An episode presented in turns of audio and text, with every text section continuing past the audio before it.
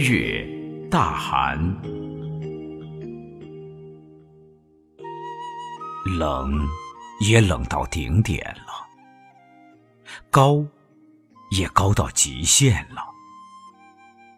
日光下的寒林没有一丝杂质，空气里的冰冷仿佛来自遥远的故乡，带着一些相思，还有细微的。难以辨别的骆驼的铃声。再给我一点绿色吧。阳光对山说：“再给我一点温暖吧。”山对太阳说：“再给我一朵云，再给我一点相思吧。”空气。对山岚说：“我们相互依偎取暖，毕竟冷也冷到顶点，高也高到极限了。”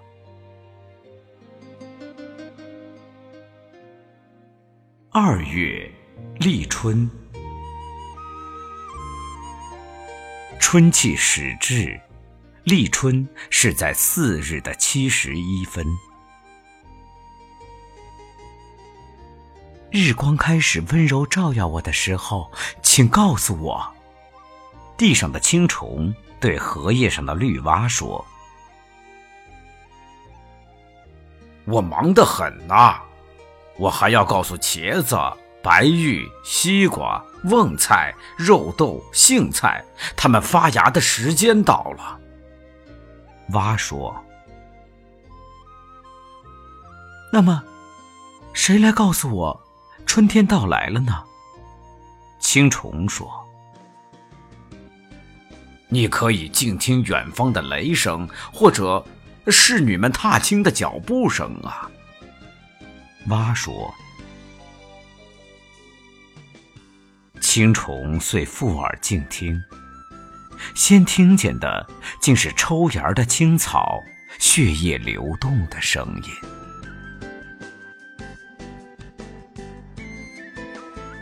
三月惊蛰，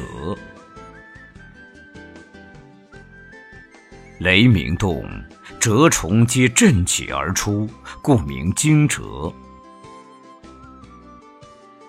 我们可以等待春天的第一声雷，到草原去。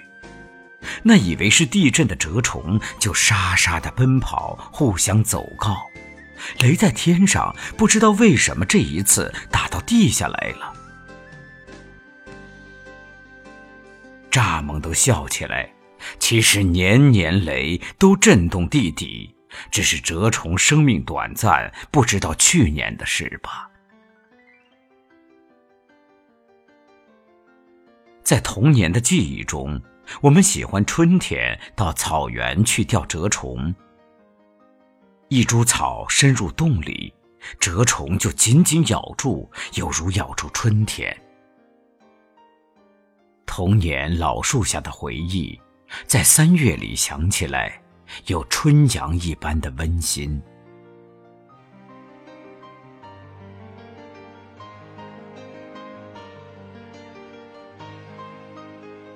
四月清明，使万物皆节其而清明，盖时当气清景明，万物皆显，因得此名。这一次，让我们去看四月里碧绿的草与洁白的云吧。因为如果错过了四月的草之绿与云之白，今年就再也没有什么景色可以领略了。但是，别忘了出发前让心沉静下来，用一种清明的心情去关照天空与花树的对话。我走出去，感觉被和风包围。我对一朵含苞的小黄花说：“亲爱的。”四月的时候，不要睡着了。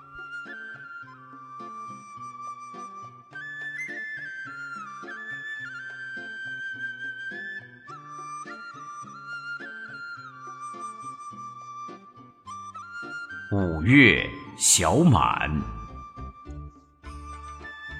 天空突然下起雨来。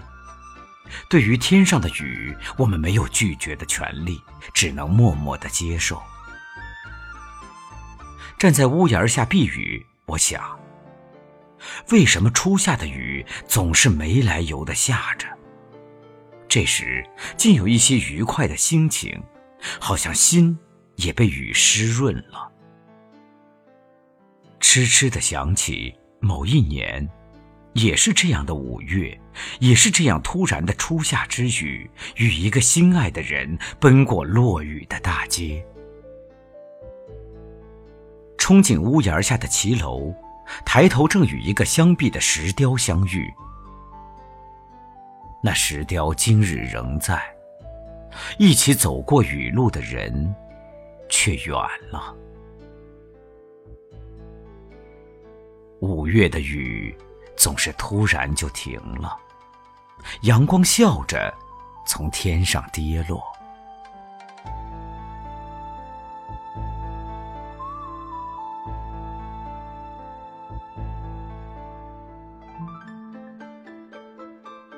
六月，芒种。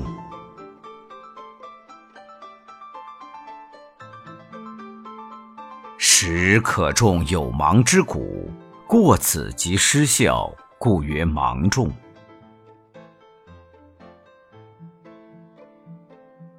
坐火车飞过田野，偶尔会见到农夫正在田中插秧，点点的嫩绿在风中显得特别温柔，甚至让人忘记了那每一株都有一串汗水。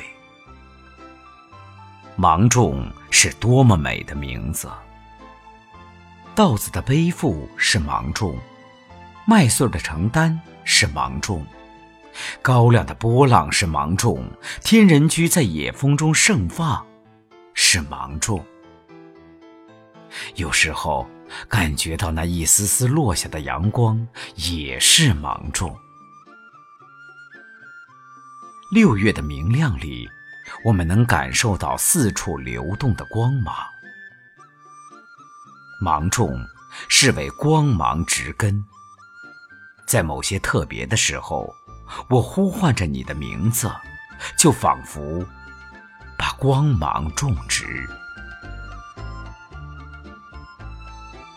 七月小暑，院里的玫瑰花。从去年落了以后就没有再开，叶子倒仍然十分清脆，枝干也非常刚强。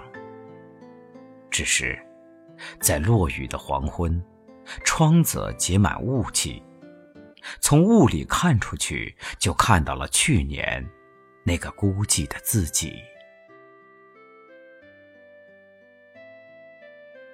这一次从海岸回来。意外的看到玫瑰花结成的包，惊喜的感觉自己又寻回了年轻时那温婉的心情。这小小的花儿，小小的暑气，使我感觉到真实的自我。泡一杯碧螺春，看玫瑰花在暑气里挣扎开放。突然听见从遥远海边传过来的涛声，一波又一波，清洗着我心灵的夹角。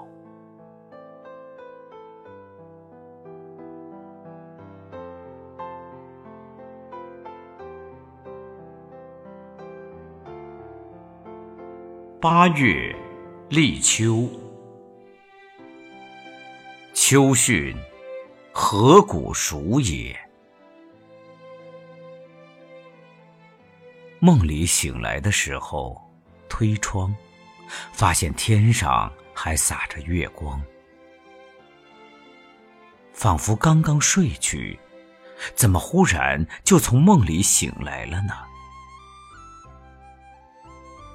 刚刚确实是做了梦的。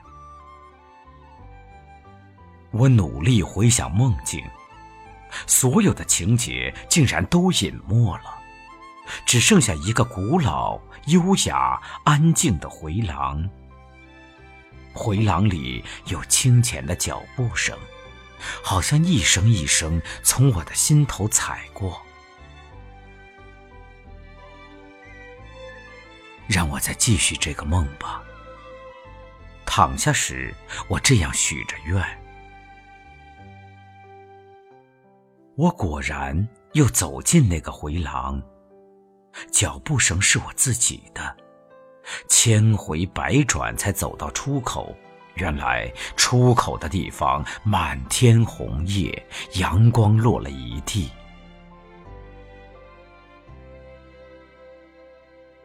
原来是秋天了。我在回廊里轻轻叹口气。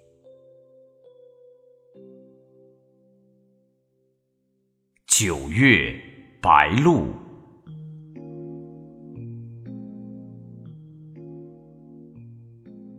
阴气渐重，灵而为露，故名白露。几棵苍郁的树。被云雾和时间洗过，流露出一种沧桑的神色。我站在这山最高的地方向下望，云一波一波的从脚下流过，鸟声从背后传来，我好像也懂了站在这里的树的心情。站在最高的地方可以望远。但也要承担高处的冷，还有那第一波来的白鹭。候鸟大概很快就要从这里飞过，到南方的海边去了吧？这时，站在云雾弥漫的山上，我闭上眼睛，就像看见南方那明媚的海岸。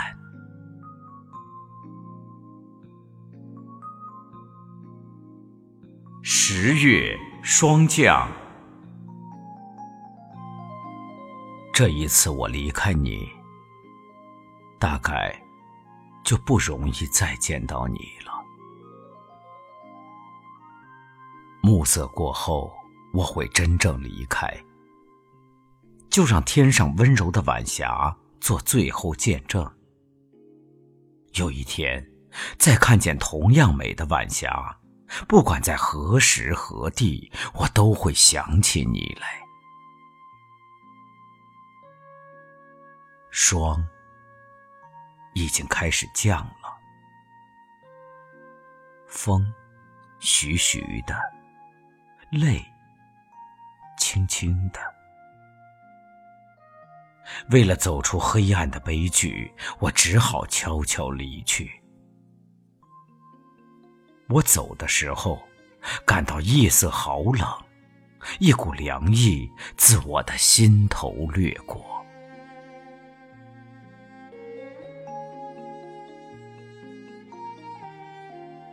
十一月立冬，冬者终也。立冬之时，万物终成，故名立冬。如果要认识青春，就要先知道青春有终结的时候。为花的开放而欢喜，为花儿的凋落而感伤，这样我们永远不能认识流过的时间是一种自然的呈现。在园子里紫丁香花开的时候。让我们喝春天的乌龙吧，在群花散尽、木棉独自开放的冬日，让我们烘着暖炉听威瓦尔第，喝咖啡吧。冬天多么美，那枝头最后落下的一朵木棉，是绝美的。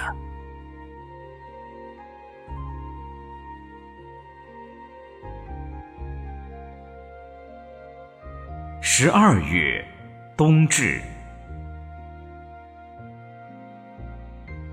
吃过这碗汤圆，就长一岁了。冬至的时候，母亲总是这样说。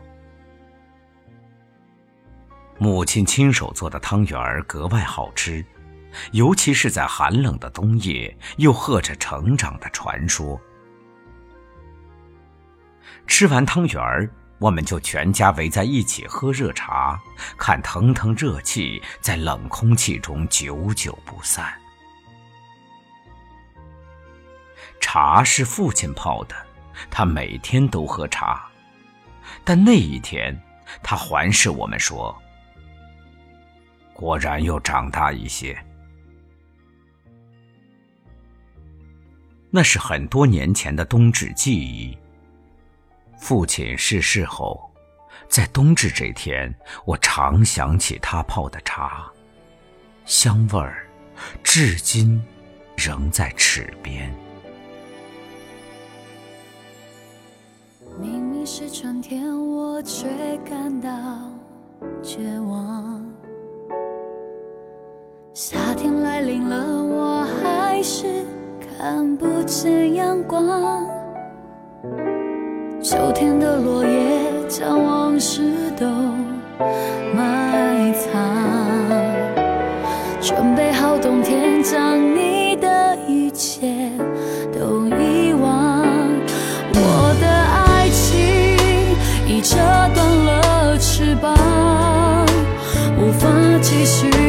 想